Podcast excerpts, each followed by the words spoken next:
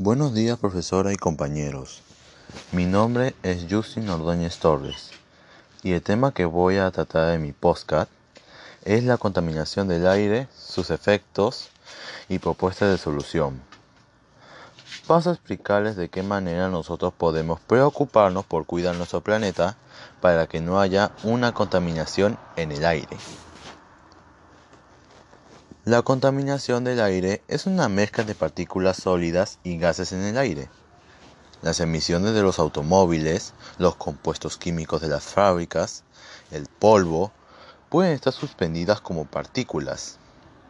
La OMS estima que cerca de 7 millones de personas mueren cada año por la exposición a las partículas finas contenidas en el aire contaminado las cuales penetran profundamente en los pulmones y el sistema cardiovascular y provocan enfermedades como accidentes cerebrovasculares, cardiopatías, cáncer del pulmón, neumopatía obstructiva crónica e infecciones respiratorias. Por ejemplo, la neumonía. ¿Qué es la neumonía? Es una infección que inflama los sacos aéreos de uno o ambos pulmones. El ozono es un gas, un componente fundamental de la contaminación del aire en las ciudades. Cuando el ozono forma la contaminación del aire, también se denomina smog. ¿Qué es el smog?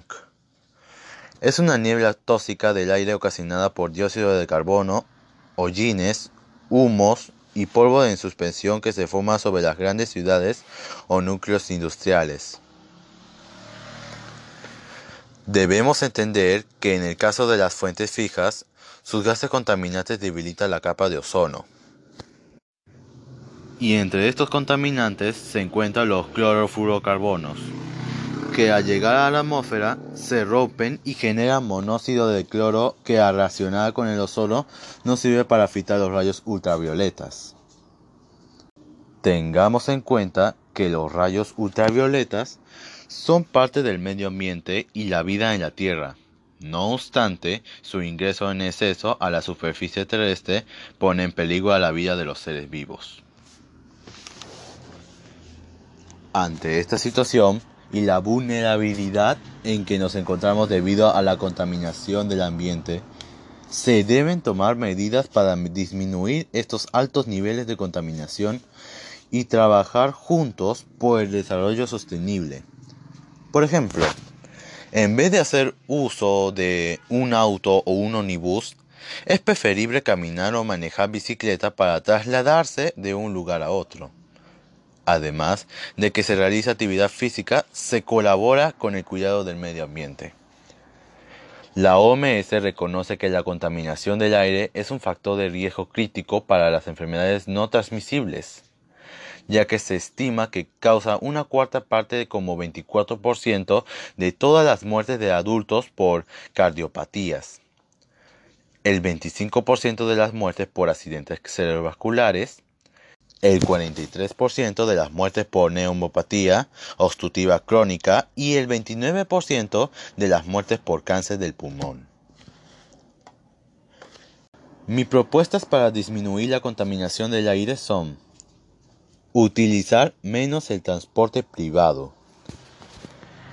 Nos hemos acostumbrado a utilizar el coche para todo, pero es hora de pensar en el planeta y en nuestro futuro y de usar medios de transporte más sostenibles y respetuosos con el medio ambiente.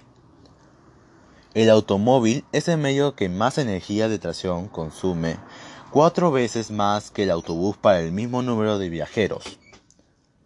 Se sitúa así como principal foco emisor y principal responsable de la contaminación del aire en las ciudades.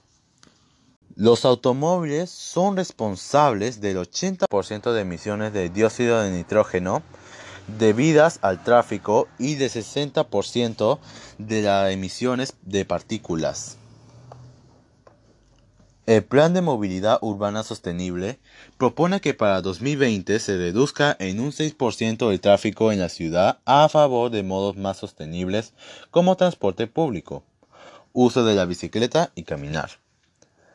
La bicicleta evita la emisión de aproximadamente 300 gramos de dióxido de carbono, Otro tipo de contaminación que se evita utilizando este medio son los gases de efecto invernadero que producen el cambio climático.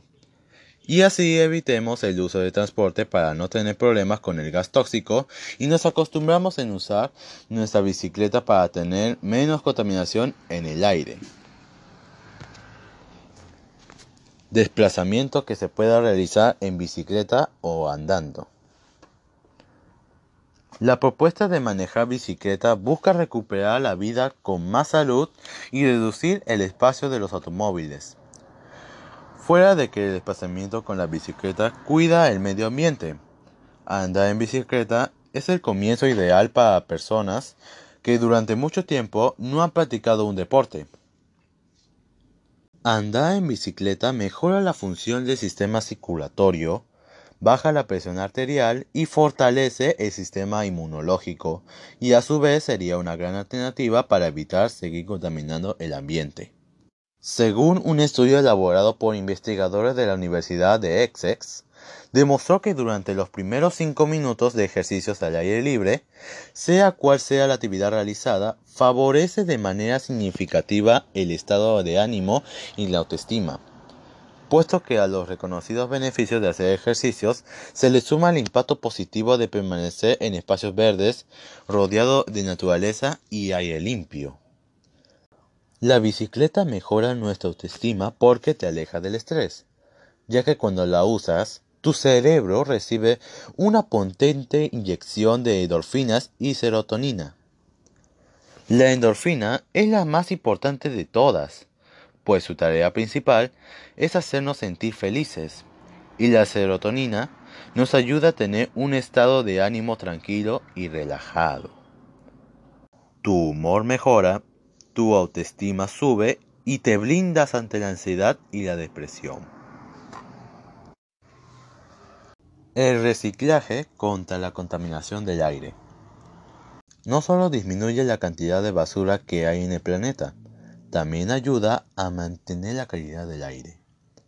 Se aprovechan los recursos y de esa manera se reducen considerablemente los procesos de fabricación que generan gases nocivos para la atmósfera. Si reciclamos, reducimos el trabajo de extracción, transporte y elaboración de nuevas materias primas lo que conlleva una disminución importante del uso de la energía necesaria para llevar a cabo estos procesos. Menos de dióxido de carbono a la atmósfera.